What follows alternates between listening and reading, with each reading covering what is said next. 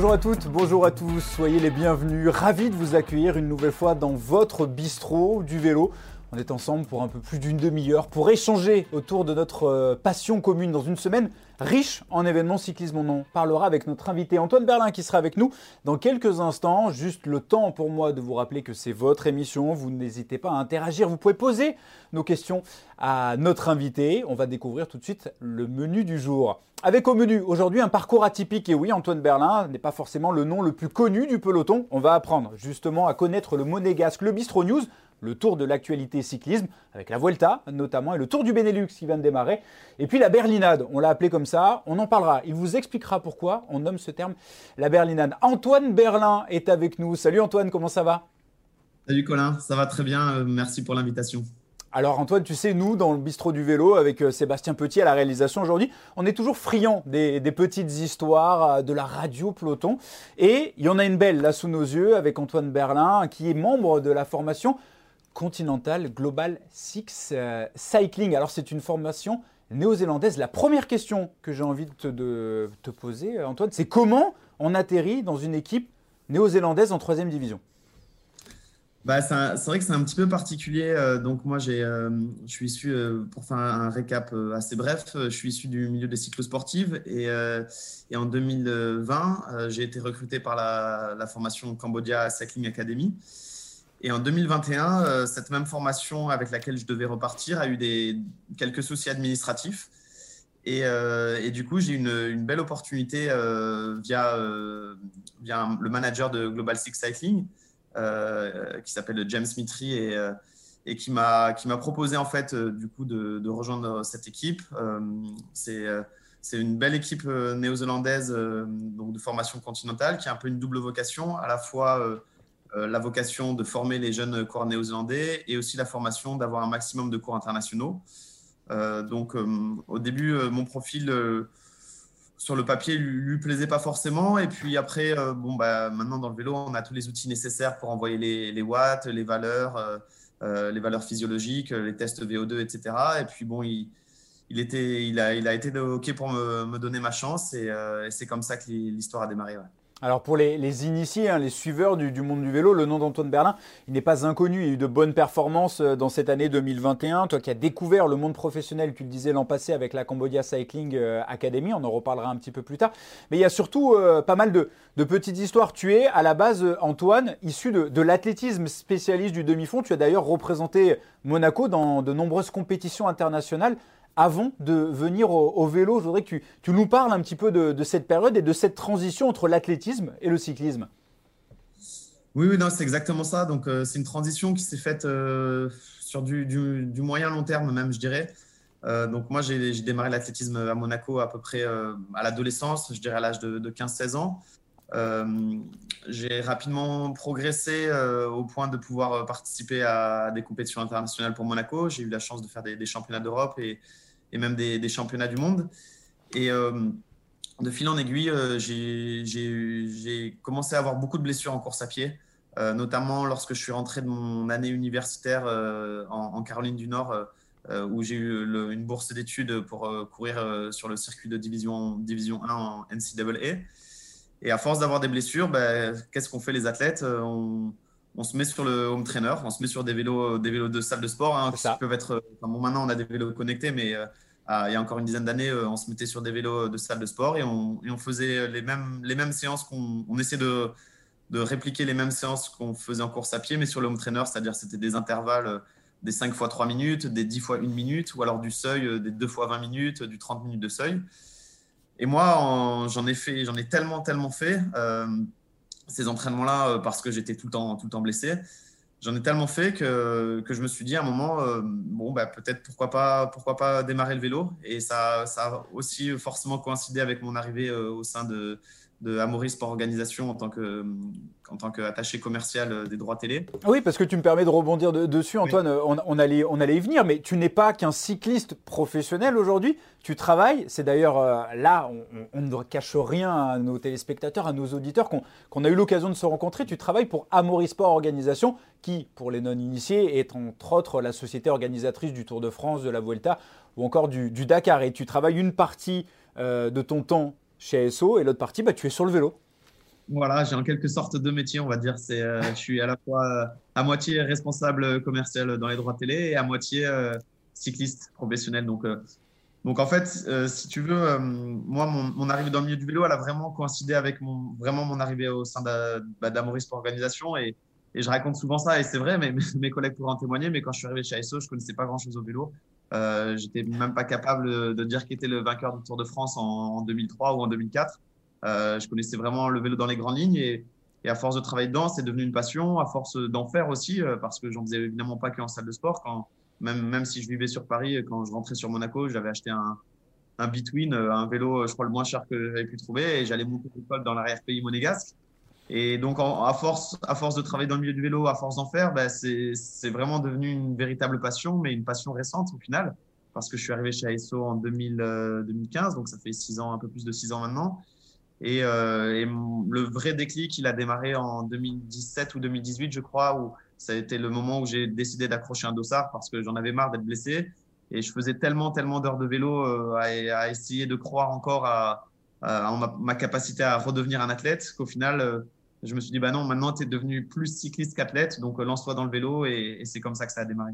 Il y a beaucoup de questions, il y a beaucoup de gens qui t'ont découvert, notamment qui nous suivent sur le point .fr d'Eurosport en ce moment, sur un joli reportage de nos confrères de, la bordure que, l'on salue, qu'ils avaient baptisé le home trainer. Alors pour faire bref, tu complémenteras derrière tout cela, Antoine, tu t'es entraîné une bonne partie de, ta carrière de jeune cycliste professionnel sur euh, une machine, un home trainer, un petit peu plus, euh, allez, développé. Tu, rentreras un peu plus dans, les détails. C'est un petit peu aussi une particularité. Tu as fait quasiment, je crois, l'an passé plus de kilomètres sur ta machine en intérieur que sur ton vélo de route en extérieur.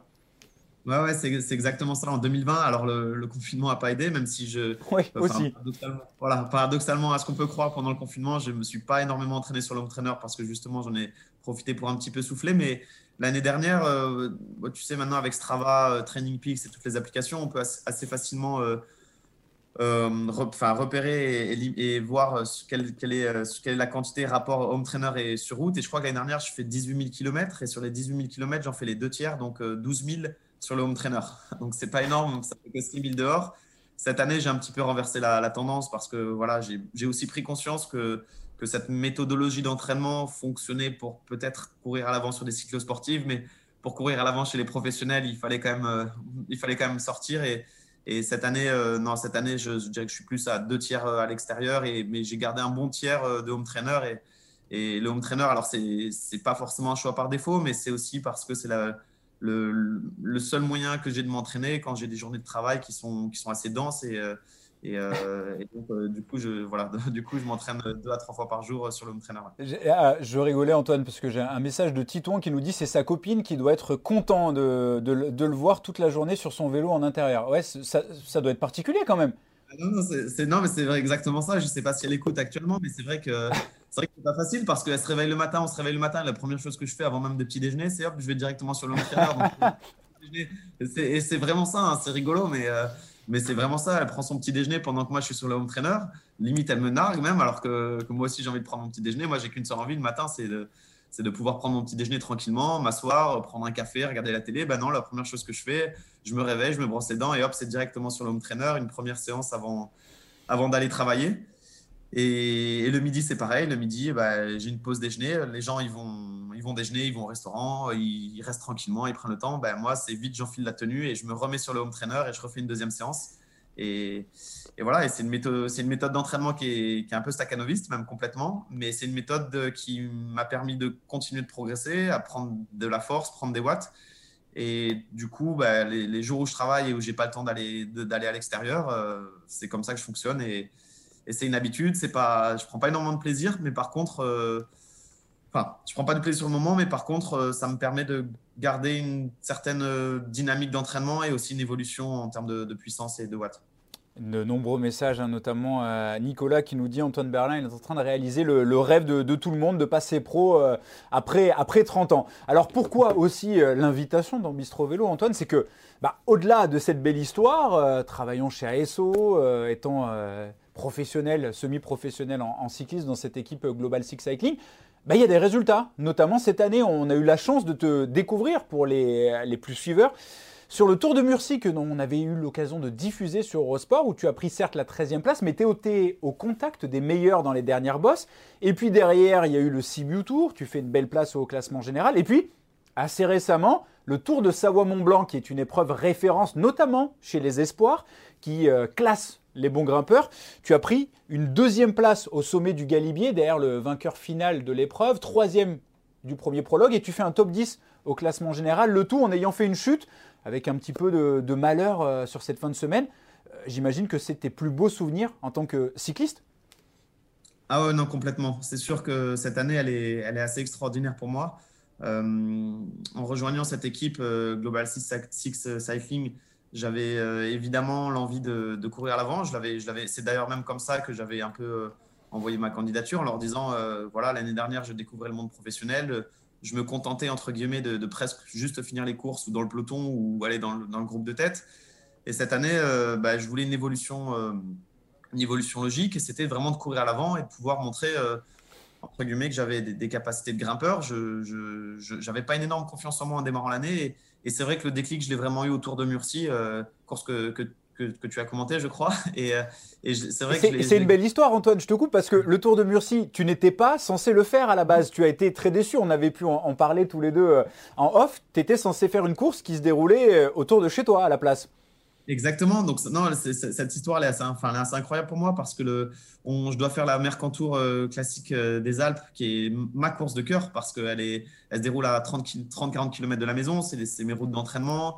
C'est euh, le col de la Couillole qui a, une, saveur, enfin, qui, est, particulière pour moi parce que j'ai démarré euh, des courses de vélo en, allant courir là-bas avec une arrivée à Valberg, c'est là où j'allais skier quand j'étais plus jeune. Donc, enfin, c'était la course que j'avais préparée. J'étais même allé faire la reconnaissance tout seul dans le froid. Euh, les organisateurs s'en rappellent parce que Christophe Méney, je l'avais rejoint. il devait faire 4 degrés. on était en mois d'avril. J'étais allé faire les 190 km, 4500 mètres de dénivelé, je crois, tout seul dans le froid j'avais monté l'école à fond euh, pour, pour, voir, pour un peu reproduire l'effort. Donc, euh, je, m'étais vraiment préparé pour cette course et j'étais prêt physiquement comme psychologiquement. Euh, et au final, quatre jours avant, j'ai l'équipe qui me dit Désolé, on a, on a un cas de Covid, on ne va pas pouvoir aligner l'équipe. On avait deux fronts, donc un sur le Tour de Murcie. Ils me savaient en forme parce que bon, ils avaient accès à mes, à mes, à données d'entraînement et ils m'ont dit bon, Est-ce que tu veux revenir sur Murcie? Et moi, je, vraiment, enfin, je raconte cette histoire, mais j'avais pas envie d'y aller. J'étais, vraiment au fond du trou. Je crois que les trois jours d'avant, je me suis même pas entraîné euh, tellement j'étais euh, affecté euh, émotionnellement de pas pouvoir faire la, la Mercantour classique des Alpes. Et au final, je prends l'avion la veille. j'arrive tard le soir, je fais même pas de déblocage, je m'entraîne même pas. Et je me retrouve dans les dix derniers kilomètres du Tour de Murcie. Euh, en plus, il pleuvait des cordes. Mais, euh, tu nous as fait une, jolie sortie de piste, entre guillemets, hein, dans le final également. ouais, dans le final, j'ai failli, j'ai failli euh, aller visiter le, le bas-côté.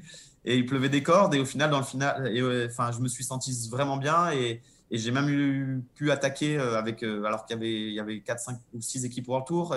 Il y avait Emirates, Movistar, Astana. Enfin, et j'ai pu attaquer dans le final. Et, là, j'ai vraiment eu le déclic. Et bon, après, euh, une fois qu'on est dans course euh, et qu'on prend le départ, euh, moi, j'avais les crocs parce que j'avais aussi envie de, de, me rattraper, de rattraper un peu cette frustration. Et c'est vrai que ce déclic, j'ai eu ce jour-là. Et, et, depuis, j'ai vraiment pris conscience que, que, je pouvais courir à l'avant quand, quand, ça grimpait, en tout cas.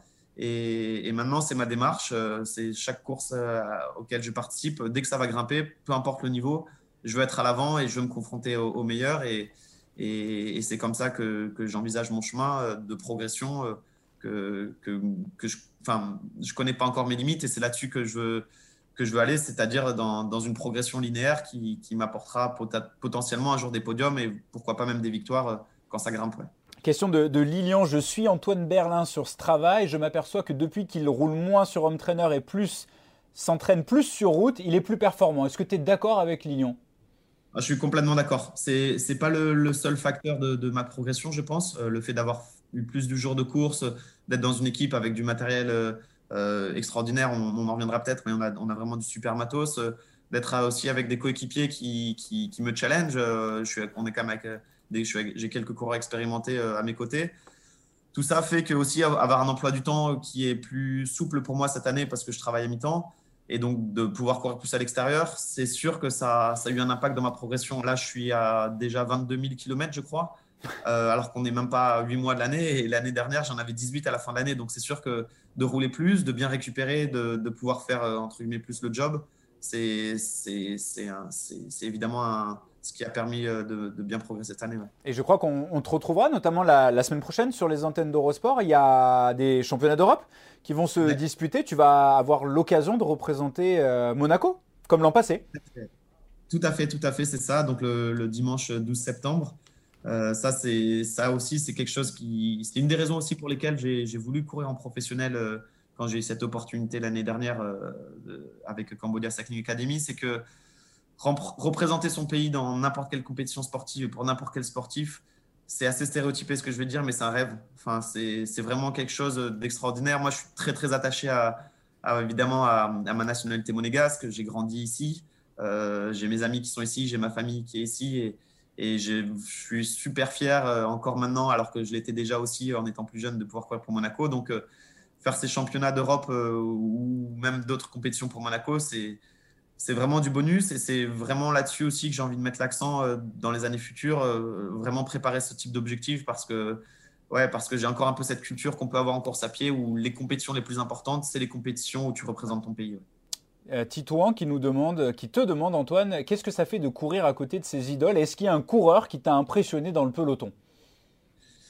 Bah, c'est une question qui est intéressante parce que j'en parlais hier avec, euh, avec Jonathan Coinon qui court dans, dans l'équipe réserve de Education First, euh, qui est un, de mes partenaires d'entraînement euh, quand, je, quand, je, suis sur Nice. Et je disais justement, alors c'est vrai qu'au départ c'est assez impressionnant, tu, es sur la ligne de départ, j'ai vu des Vincenzo Nibali, des Gann Bernal, des Pas mal. Alex ouais, non, c'est extraordinaire. Et Denis Pouli, j'ai même pris le départ avec Mathieu Van Der Poel l'année dernière au championnat d'Europe. Et, et c'est sûr que c'est impressionnant au départ. On se dit, on, j'avais presque peur euh, quand j'ai démarré de ne pas avoir la légitimité d'être là. Tu allais demander des autographes? non, pas à ce point, mais si j'avais le portable dans la poche, j'aurais pu demander un selfie. Ouais. Euh, non, non, mais après, c'est vrai qu'au départ, on est un peu intimidé, mais au final, quand on est compétiteur et qu'on est concentré, moi, j'essaie d'être vraiment très concentré au départ sur ma course, sur, euh, même une fois que le, départ est lancé, sur mes sensations on y fait vraiment plus attention. Euh, voilà, là, récemment, autour de Norvège, à un moment, je me retrouve dans, la roue de Vingegaard, et sur la première étape, je crois, et je le vois un peu en difficulté, sûrement parce qu'il reprenait. Et ben, je me pose pas de question de me dire, c'est Vingegaard, vient de faire deuxième du Tour de France. Non, je le dépasse et, j'en remets une, et peu importe, et peu importe qui c'est, et peu importe qui je suis dans la roue. Après, les adversaires, c'est tous les mêmes, et on fait vraiment plus attention une fois que la course est lancée c'est sûr qu'après, il y a énormément de respect de, ma part envers ces, envers coureurs qui sont bien plus expérimentés et qui ont un palmarès euh, indéfiniment plus grand que le mien. Mais par contre, une fois qu'on est en course, moi, je lui fais vraiment plus attention dernière question avant de passer à la deuxième partie, le, Bistro News. Euh, Antoine, il y a deux coureurs pro qui sont euh, de nationalité monégasque. Donc toi et Victor Langelotti, qui est coureur à Burgos Biach, formation espagnole. Euh, j'imagine que de par tes bons résultats, tu as dû peut-être attiser la convoitise, taper dans l'œil, du moins avec également cette belle histoire qu'on est en train de raconter dans, de plusieurs formations peut-être un petit peu plus huppées. J'ai lu dans certaines interviews également que tu te considérais comme un, comme un cadet, que tu avais vraiment beaucoup d'enthousiasme. Est-ce que tu as le souhait d'évoluer plus haut la saison prochaine? Est-ce que tu as déjà des contacts avec des équipes? Bah, le souhait d'évoluer plus haut, évidemment. Euh, il y, a encore un an, j'aurais été un peu intimidé et j'aurais peut-être pas eu l'assurance nécessaire pour pouvoir un jour euh, évoluer dans une Pro Conti ou évidemment dans une World Tour cette année, je me suis, j'ai vraiment pris confiance en moi, notamment par mes résultats et aussi dans mon approche même du vélo en tant que, que, vraiment coureur professionnel, dans le sens où euh, bah, je fais plus attention dans mon mode de vie, dans ma récupération, dans mon alimentation, dans mon entraînement évidemment. Moi, je pense surtout que je, enfin, je suis vraiment euh, un, ouais, un vrai, un vrai staccanovis de l'entraînement. Donc euh, pour moi, c'est important de, de beaucoup s'entraîner. Et cette année, par mes résultats, qui sont, qui sont, qui se sont vraiment, enfin, qui sont vraiment améliorés je pense que oui, j'ai la légitimité pour prétendre à un niveau supérieur. Euh, en tout cas, moi, j'en ai envie. Euh, j'y crois aussi. Euh, j'ai des contacts actuellement avec, avec plusieurs mhm. équipes, que ce soit de, et de tous les niveaux, que ce soit continental, pro-continental et même une poignée, une petite poignée de, World Tour. C'est que des contacts aujourd'hui. Il n'y a rien de concret. ça devrait avancer au mois de septembre. Mais, pour le moment, voilà, je me concentre, focalise surtout sur euh, finir bien la saison, sur ces championnats d'Europe. Et une fois que la saison sera terminée, euh, euh, là peut-être ouais, j'engagerai des discussions un peu plus importantes pour voir comment envisager mon avenir l'année prochaine. On suivra ça en tout cas avec, euh, avec attention. Allez, on passe à la deuxième partie, le bistrognos. Et oui, parce que l'activité cycliste euh, est euh, très chargée en ce moment. Aujourd'hui, c'était jour de repos sur la Volta, mais j'imagine, Antoine, que tu as suivi un petit peu ce qui s'est passé, notamment sur l'étape de la veille, la 15e étape du côté d'El Baraco, et la victoire en solitaire d'un ancien meilleur grimpeur sur le Tour de France, le Polonais Rafal Majka, Primoz Roglic, toujours solide leader. Qu'est-ce que tu penses, toi, justement, de Primoz Roglic, que j'imagine tu suis depuis de nombreuses années, euh, Antoine. On l'a vu malheureux sur le Tour de France. Pour l'instant, sur la Vuelta, ça se passe très bien pour lui. Bah, moi, Primoz Roglic, je le suis depuis sa première victoire euh, sur le contre-la-montre euh, du Giro. si je dis pas de bêtises, c'est 2017, je crois. parce que lui aussi, il a une histoire un petit peu pas banale.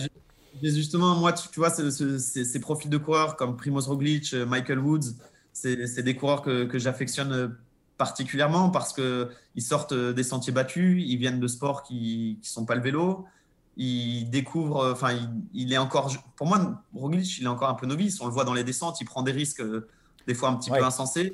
Ouais. Et on l'a vu euh, là, euh, il y, a, deux, trois étapes. Et moi, je, et moi, j'adore ça parce que justement, j'ai l'impression, je crois qu'il a 31 ou 32, je sais plus Roglic, mais il, il court avec une insouciance d'un cadet. Et moi, c'est ça qui me plaît dans, dans, un coureur comme, comme, comme Roglic, il est évidemment monstrueusement euh, puissant et enfin, il est, il est, il est, c'est une vraie machine de guerre et il est très fort. Mais on a souvent dit, ouais, Roglic, il n'est pas, pas très offensif. Et ben moi, moi, je trouve pas justement. Je trouve qu'il court assez, assez juste. Euh, il a conscience de sa force. Il a aussi peut-être conscience de ses faiblesses. Et je trouve qu'il court avec ses armes et c'est un coureur que, que, j'apprécie énormément. Et, et, je me rappelle l'année où il fait quatrième du Tour de France, je crois que c'est en 2018. Euh, j'avais annoncé à des amis que l'année d'après, il gagnerait le tour. Bon, au final, il n'a pas gagné en 2019 parce que, parce que je crois qu'il avait fait le doublé de Giro euh, Vuelta. Mais, euh, mais c'est un coureur que je suis depuis longtemps et, et qui, a un moteur, qui a un moteur hors norme.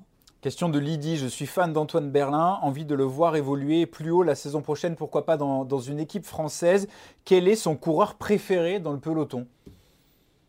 Ah, coureur préféré dans le peloton pro. alors, le coureur que j'admire le plus, ah, je, suis vraiment fan de Michael Woods parce qu'on a un parcours qui. Il vient de la course à pied lui aussi.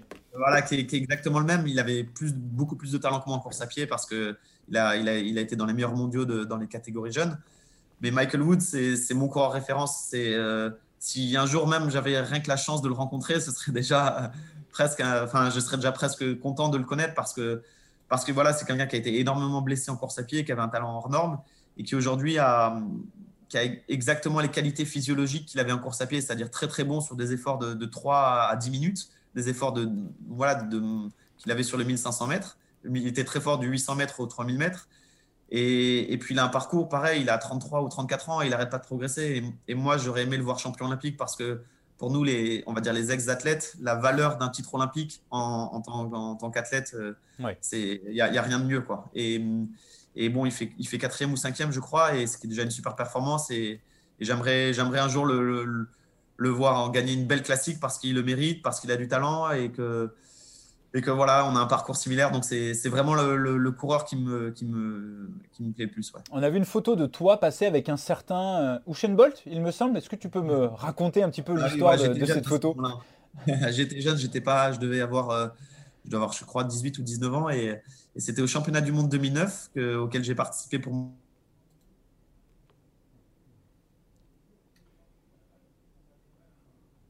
Et j'ai une anecdote que je vais raconter très rapide. Je passe pas les qualifications. Et le soir, avec un ami, on décide d'aller boire euh, quelques bières à Berlin euh, pour un peu fêter ma fin de saison. Et on rentre à l'hôtel euh, assez tard, sur le coup de, minuit, minuit et demi, et on voit Usain Bolt arriver. Donc c'était en 2009, il n'était pas encore, c'était pas la célébrité qu'il est actuellement. Et on le voit rentrer à minuit avec euh, un énorme paquet de McDo et un énorme paquet de nuggets. Et on lui dit, mais Usain, euh, qu'est-ce que tu fais là euh, Tu viens de battre le record du monde en 9,58, tu es champion du monde. Le lendemain, tu as les séries du 200 mètres. Et dit, ouais, là, je rentre de l'antidopage, je suis fatigué. J'avais qu'une seule envie, j'avais pas mangé. C'était, j'ai demandé au chauffeur de taxi de me déposer de me, devant un McDo. Je prends mes nuggets et là, je vais les, et je rentre les manger dans ma chambre. Et j'ai trouvé ça extraordinaire parce que je me suis dit, la simplicité du gars qui vient d'être, qui est actuellement le coureur le, le, plus rapide de l'histoire, qui vient de battre le record du monde du 100 mètres. Le lendemain, il a les séries du 200 mètres et il est simple, il va juste manger un McDo, il veut juste le manger tranquillement dans sa chambre et, et j'ai trouvé ça génial euh, en termes d'expérience humaine. Toi qui as participé aux deux côtés athlétisme et cyclisme, qu'est-ce que tu trouves de comparable entre ces deux disciplines dans, dans l'esprit, euh, dans la camaraderie peut-être, ou alors c'est vraiment deux sports radicalement différents? C'est pour moi, il y a des similitudes euh, déjà dans, dans l'approche euh, de l'entraînement et du haut niveau, dans le sens où on est, pas, on est livré à soi-même dans les deux sports. Hein. la performance, on ne peut pas tricher, on ne peut, pas, enfin, peut pas se cacher derrière un collectif. Alors dans le vélo, un petit peu plus maintenant, mais enfin, un petit peu plus, mais, mais je dirais la pure performance et, le, et, le, et les aptitudes physiques, eh ben, on va se les chercher toutes seules. Et, et ça, ça passe par beaucoup d'entraînement, par des heures d'entraînement, par une approche rigoureuse. Et là-dessus, je trouve que la démarche euh, des athlètes et des cyclistes est assez similaire. Dans les mentalités, euh, c'est différent parce que le, le vélo, on, déjà, on est, on est sur une course, on n'est que des gars, il y a des, des, équipes, il y a des stratégies, on peut un petit peu quand même tricher en étant dans les roues, etc. L'athlétisme, on ne peut pas tricher. L'athlétisme, celui qui gagne, c'est le plus fort. Alors peut-être qu'il peut y avoir des courses tactiques sur 800 mètres ou 1500 mètres, mais celui qui va gagner le 100 mètres, celui qui va gagner la perche ou celui qui va gagner le 5000 mètres, généralement, c'est quasiment toujours le plus fort. Et, et là-dessus, on ne peut pas, entre guillemets, ton chrono de référence et ta valeur, et on ne va pas émettre, on va pas, euh, on va pas émettre de jugement de valeur euh, sur ton chrono, mais par contre, ton chrono, enfin, ton chrono détermine ta, ou, ton, ou tes médailles, euh, ton, la qualité que, de, de, de, de, ta performance. Alors qu'en cycliste, on va, on va un peu plus. J'aime pas utiliser le mot tricher parce que, en plus, ça convient pas à ce sport, mais enfin, c'est pas un, un mot qu'on veut utiliser avec ce sport, mais dans le vélo, il y a ce côté stratégique, mais qui est aussi plus excitant dans le sens où c'est pas forcément toujours le, le, meilleur, celui qui a le plus de watts qui va gagner. Et là-dessus, du coup, ça peut, ça peut créer soit pas des tensions, mais une dimension stratégique qui est aussi plus excitante et qui peut euh, créer un, ouais, un, petit peu plus de, comment dire, de, j'ai pas le mot, mais créer un peu de, euh, ouais, de roublardise, on va dire la suite de ce Bistro News avec euh, le Bing Bang Tour également, le Tour du Benelux, désormais nouvelle appellation euh, entre les Pays-Bas et la Belgique. La première étape, c'était aujourd'hui, cet après-midi, avec euh, des bordures, une étape complètement folle, beaucoup de piégés, notamment Remco Evenepoel, le petit prodige. Et c'est finalement un autre Belge, un habitué des sprints massifs, l'une des révélations cette saison, Tim Merlier, qui s'est imposé au sprint devant Phil Boss et Alvaro. Tim Merlier qui prend les commandes du classement général. Il y avait des courses en France également ce week-end avec le Grand Prix de Ploué, la Bretagne classique. Et on attendait tous le champion du monde Julien Lafilippe, le champion du monde qui a été coiffé par Benoît Cosnefroy qui s'est imposé un beau mano à mano en Bretagne. J'imagine que tu as suivi cette course, euh, Antoine. Superbe performance de la part de Cosnefroy. Ouais, bien sûr, j'ai suivi toutes les courses et, euh, j'étais assez impressionné. Alors, euh, je ne le connais pas personnellement, euh, Benoît, mais, mais, il a des qualités hors normes. De toute façon, on ne devient pas champion du monde U23 euh, euh, sans, sans, qualité d'explosivité ou même sans, et il a, enfin, même sans qualité. Il a montré qu'il a parfait, enfin, il était vraiment le plus fort ce week-end, que ce soit tactiquement comme physiquement. Je trouve qu'il a, il a parfaitement couru. Et puis, ça s'est fait un sprint à la pédale et, et battre à la Philippe, le champion du monde, ça prouve qu'il est en forme et, c'est vraiment de bon augure pour les courses qui vont arriver. Et, je suis content pour lui parce que ça a l'air d'être un, très bon mec qui a, beaucoup de talent et, qui est vraiment super fort sur les courses d'un jour. Anthony qui nous demande, qui te demande Antoine, si Antoine avait le choix entre toutes les formations cyclistes, laquelle choisirait-il pour poursuivre sa carrière? C'est difficile ça. Ah, c'est une question, c'est une question pas facile. Euh, c'est une question pas facile. Euh, j'aime, alors pour, mon côté un peu atypique et le fait de sortir un peu des, des, sentiers battus et, et, pas d'avoir un parcours pas traditionnel, je pense que je choisirais Alpecin Phoenix. Euh, parce que je sais qu'en plus, ils, donnent leur chance à, ils donnent leur chance à des, à des enfin là, J Vine, on l'a vu sur la Vuelta, qui a, fait un sacré numéro. Qui a le vainqueur de la Zwift Academy. Vainqueur de la Zwift Academy, ils lui ont, ils lui ont donné sa chance en grande partie euh, par ses performances euh, sur, sur le e-bike, enfin le e-bike sur, le, sur Zwift. Euh, et, au final, je sais que c'est une équipe qui donne sa chance un peu aux, coureurs qui ont du potentiel, peu importe leur parcours, peu importe leur âge, peu importe euh, d'où ils viennent, leur nationalité. Et, j'aime bien leur démarche aussi d'avoir démarré euh, petit, d'avoir démarré petit et d'aujourd'hui être grand. Et je les vois se développer encore plus dans le futur. Donc, c'est une équipe qui, c'est sûr que c'est une équipe qui me plairait bien à, intégrer. C'est quoi, Antoine, l'ambiance au sein de ce team euh, Global Six Cycling avec beaucoup de coureurs néo-zélandais, les Océaniens? C'est pas du tout la même culture que nous, pas la même culture qu'à Monaco. Est-ce que tu leur donnes des conseils euh, sur les épreuves, euh, notamment le Tour de Savoie-Mont-Blanc en France? Ah bah, C'est plutôt eux qui m'en donnent. c'est plutôt eux qui m'en donnent parce qu'ils sont plus expérimentés que moi. Et, et là-dessus, j'ai eu une chance folle et, j'en suis hyper reconnaissant et je les, remercie, je les remercierai toujours parce que j'ai vraiment été, eu le statut de coureur protégé tout au long de la course. Et euh, ils ont, ils ont, c'est, la plupart des coureurs, ils ont couru au championnat de Néo-Zélande. Euh, la plupart ont fait des podiums. Même s'ils sont jeunes, ils ont plus d'années de vélo que moi. Donc c'est plutôt à moi de, c'est moi de les écouter que l'inverse. Après, euh, c'est vrai que c'est aussi, même, même si c'est une petite dimension et on est à Continental, c'était aussi, c'est aussi à moi d'apprendre un peu le, comment gérer le statut leader. C'est pas toujours évident. Savoir dire aux gars comment remonter, savoir leur dire à quel moment aller chercher les bidons. Euh, leur dire aussi, par exemple, dans les descentes, qu'ils doivent être derrière moi parce que si j'ai un problème, euh, bah, comme on n'a pas les oreillettes sur des, classes 2, bah, si j'ai un problème, bah, ils ne me voient pas. Et euh, après, non, moi, si je, vais, si je leur donner des consignes, c'est plus sur l'aspect culturel qu'on peut avoir en France ou en Europe. mais, en dehors, mais en dehors du vélo, je me, je me contente d'écouter les, les corps plus expérimentés que moi. Ah ça c'est totalement nos, suiveurs de Bistro Vélo. Tout de suite on ramène ça à, l'argent, une question de, de Lilian. Est-ce qu'on arrive à gagner sa vie en troisième division financièrement? Eh oui c'est intéressant aussi. C'est une, très bonne question. Euh, il y, a, de toutes les équipes. Il y, a, vraiment de tout dans, les équipes continentales. Euh, par exemple, en France, euh, les, coureurs sont intégralement payés parce que, parce que la, ligue impose un cahier des charges assez important et je trouve ça très bien. Dans d'autres équipes étrangères, il n'y a pas forcément des, des cours salariés. Euh, à titre personnel, moi, j'ai pris la décision, je pourrais en vivre, mais j'ai pris la décision de, de, continuer de travailler chez ASO, pas forcément pour avoir un complément de revenu, même si c'est non négligeable, mais aussi pour garder un équilibre de vie euh, qui était important pour moi, continuer à être stimulé professionnellement, euh, continuer à ne pas, tout, ne pas mettre mes yeux dans le même panier, surtout vu le peu de preuves que j'avais fait jusqu'à présent dans le vélo. Mais est-ce qu'on peut en vivre euh, Je ne sais pas ce qui, je sais pas ce qu'il y en est pour les autres équipes, mais on, on, peut en, on peut en vivre, mais il faut, mais on peut pas en vivre des années à mon avis. Oui, ce n'est pas ta préoccupation première, du moins pour l'instant, euh, on l'aura compris. Allez, on va passer à la troisième partie, car le temps passe. Et oui, on l'a nommé la berlinade. Explique-nous pourquoi ce terme, la berlinade. Ça, c'est vraiment pour tes proches, hein. c'est un terme utilisé, Antoine Berlin, la berlinade.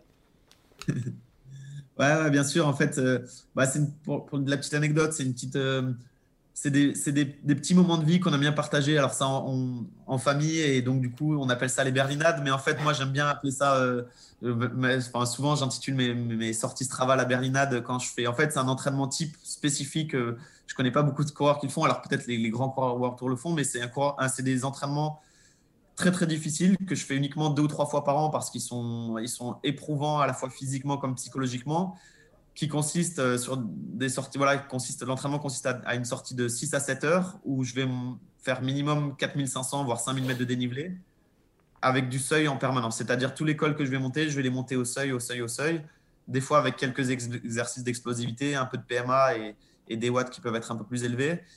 Et en fait, euh, ça, ces profils d'entraînement-là, je les fais régulièrement avant de préparer euh, soit bah, des courses euh, très montagneuses, soit la Tour Savoie-Mont-Blanc.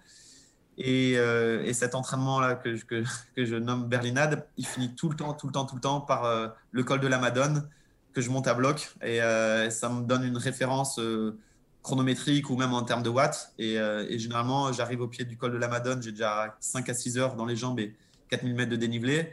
Et c'est pour voir si l'endurance est bonne, si, euh, si les watts sont encore bons et si j'ai encore un peu de fraîcheur. Et généralement, ça me donne un bon indicateur de la forme, mais psychologiquement, c'est une torture. Le col de la Madone, bien connu des amoureux de la RP niçois. Hein. Au départ de, de, Menton, on peut le prendre de, de, plusieurs façons différentes. On y croise des pros quasiment tout au long de, de l'année. Allez, que fait Antoine Berlin quand il n'est pas sur le vélo, que ce soit en course ou à l'entraînement, ou quand il n'est pas chez ASO C'est quoi tes ah. hobbies? Bah, les hobbies sont, ils sont assez limités parce que quand on s'entraîne 25 à 30 heures par semaine et qu'on travaille 15 euh, à 20 heures par semaine, c'est sûr, c'est sûr. Au final, euh, entre prendre sa douche, euh, manger et dormir, on est assez limité. Mais non, mes hobbies sont, ils sont, ils sont relativement simples. C'est vraiment passer du temps avec mes proches, que ce soit avec ma copine, que ce soit avec mes parents, mes sœurs quand je rentre sur Nice ou, ou mes amis en parallèle. J'aime beaucoup aller au restaurant. Euh, les gens qui me connaissent savent que je suis, je suis quelqu'un de très gourmand et, vivant à Paris, j'essaie d'en profiter au maximum. Oui, j'ai vu un message passer de Sylviane, passion cookie, Antoine Berlin.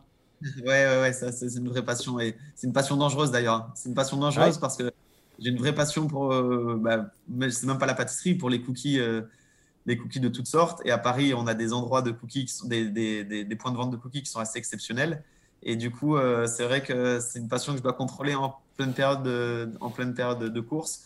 Mais j'ai aussi une autre théorie, c'est que si c'est bon pour la tête, c'est bon pour les jambes. Donc, donc voilà, il ne faut, il faut pas trop se limiter non plus. Ah, c'est pas mal ça, c'est pas mal. Avec Sébastien, on, s'en servira, on s'en servira de tout ça. Ce que tu aimes le plus, c'est ce que tu aimes le moins dans ton métier. On va rester dans ce métier de coureur cycliste, hein, puisque tu as deux casquettes. Ce que j'aime le plus, c'est euh, m'entraîner. Moi, alors la compétition, j'adore ça. Je suis, je suis, je suis très compétiteur, mais, moi, j'adore m'entraîner. Et, ça, et ça de tout temps. Quand j'étais athlète, c'était pareil. J'aime avoir cette sensation que je progresse, cette sensation que je monte en puissance. Euh, et puis aussi ce, bien-être qui arrive une fois que l'entraînement est terminé et que, et les, données sont bonnes et que les heures sont, dans le panier. Ça, l'entraînement, pour certains, c'est assez paradoxal, mais, pour certains, c'est ce qu'ils aiment le moins. Moi, c'est ce que je préfère. C'est vraiment la dimension de l'entraînement, parce qu'après aussi, l'entraînement, c'est pas tous les jours euh, aller au charbon, c'est aussi des fois aller faire des coffee rides euh, avec les copains en vallée de Chevreuse. C'est aller, aller à, s'arrêter à la boulangerie de Sospel dans l'arrière-pays niçois. Et ça, c'est vraiment quelque chose qui me plaît dans le vélo. Euh, ce que j'aime le moins, euh, moi, ce que j'aime le moins, c'est que malheureusement, dès qu'il y a, enfin, au risque de choquer, mais c'est que c'est dès qu'il y a performance, il y a toujours association au dopage. Et ça, ça, moi, c'est ce qui m'attriste un petit peu, c'est que moi, je viens de l'athlétisme et évidemment de la tricherie, il y en a dans tous les sports. Mais j'aimerais qu'un jour, on puisse dire euh, les cyclistes, voilà, on n'est pas tout le temps un, des soupçons sur telle ou telle performance. Et c'est pas de la naïveté, hein, mais c'est j'aimerais pouvoir un jour dire euh, m'émerveiller devant moi ou les autres évidemment, hein, mais m'émerveiller devant une performance. Voilà. Et, moi, c'est ce c'est vraiment ce qui, me, déplaît le plus dans, le vélo, c'est cette euh, association euh, systémique au dopage. La vie de famille dans tout ça, bon, tu as à peu près répondu quand on a narré un petit peu ton histoire. Ça doit quand même pas très facile à vivre, compliqué pour, euh, bah, pour les parents, pour, pour ta compagne. Euh, beaucoup d'entraînement, tu le disais, 25-30 heures par semaine, le travail en complément. Et puis maintenant, les, les déplacements sur les courses, tu étais sur le Tour de Norvège il y a encore, euh, il y a encore quelques jours? Non, c'est sûr que c'est pas facile et, et c'est là où il faut vraiment trouver. Moi, j'ai besoin de trouver un équilibre et de faire la part des choses. Si j'ai prévu d'aller m'entraîner, mais que, mais que dans le cadre de ma vie de famille ou de couple ou, ou, ou social, j'ai besoin de prendre un jour de repos, et ben, je vais prendre ce jour de repos et me dire bon, ben, les deux heures d'entraînement, c'est pas grave. Euh, demain, au lieu de faire trois heures, j'en ferai quatre ou cinq. Et essayer de trouver la part des choses. Ben, le, ou le dimanche, au lieu de rentrer faire la sieste euh, après une sortie de 5 heures, et ben, on, sort avec la copine, on essaie de lui donner du temps, on essaie d'aller voir les copains. Euh, le soir, après avoir fait un restaurant, ben, on va boire des coups et, et eux, ils rentrent à 1h du mat. Ben, toi, tu rentres à minuit, mais tu essaies de faire la part des choses. C'est vraiment une question d'équilibre c'est sûr que c'est pas facile parce que parce que je suis pas souvent là, mais mais j'ai la chance de, vivre avec euh, quelqu'un qui, qui l'accepte pour le moment. non, mais qui l'accepte très bien et, et là-dessus et, là-dessus j'ai cette chance là, mais c'est vrai que c'est pas toujours facile. Il faut il faut trouver un, équilibre euh, et, c'est ça la clé. J'ai bien aimé le, pour le moment. Pour le moment. Est-ce que tu as un, modèle dans la vie, Antoine, quelqu'un qui t'inspire dans la vie de tous les jours, que ce soit peut-être dans le milieu cycliste, dans le milieu sportif ou dans ta famille, je ne sais pas? Oui, clairement, moi, mon modèle, c'est mon père. Euh, c'est mon père parce que, pour plusieurs raisons, parce qu'il m'a toujours permis de m'épanouir. Euh, il a une vie euh, réussie, que ce soit sur le plan familial, professionnel ou, même social. Il nous a toujours donné les clés à moi et mes sœurs pour, pour vraiment être heureux, en fait. C'est même pas une question de réussite, parce que la réussite, pour moi, elle passe par, par le bonheur dans un premier temps. Et on a été super heureux dans, dans, moi, dans mon enfance, dans mon adolescence et même dans ma jeune vie d'adulte. Et j'ai toujours eu ce soutien inconditionnel de, de, ma famille, donc mon père ou mes parents. Hein. Ma mère, c'est pareil, et mes sœurs aussi. J'en suis, j'en suis, j'en suis super. Je suis super fier d'être né dans, dans, une famille qui, qui nous a permis de, ouais, ouais, d'être heureux et de s'épanouir. Et, justement, en étant heureux, c'est comme ça, je pense qu'on, peut réussir dans, dans les choses qu'on entreprend. Allez, le mot de la fin, et une fois n'est pas coutume, on va un petit peu innover, on aime ça nous dans Bistro Hello, on va te le laisser. C'est la période du mercato, que ce soit en football et surtout en cyclisme aujourd'hui où les transferts, les transferts pardon, battent leur plein. On va te laisser, comme si tu étais dans un entretien d'embauche, Antoine, tu as 30 secondes pour t'adresser à un manager qui souhaiterait te recruter. 30 secondes, qu'est-ce que tu lui dis? C'est parti.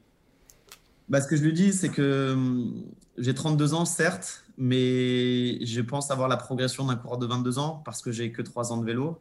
Et aujourd'hui, j'ai surtout une soif euh, de progresser énorme. Euh, je suis prêt à faire tous les sacrifices à l'entraînement et dans la vie. Et euh, d'ailleurs, je ne vais même pas utiliser le mot sacrifice parce que pour moi, ce n'est pas des sacrifices. si on le fait, c'est des choix qui en valent la peine.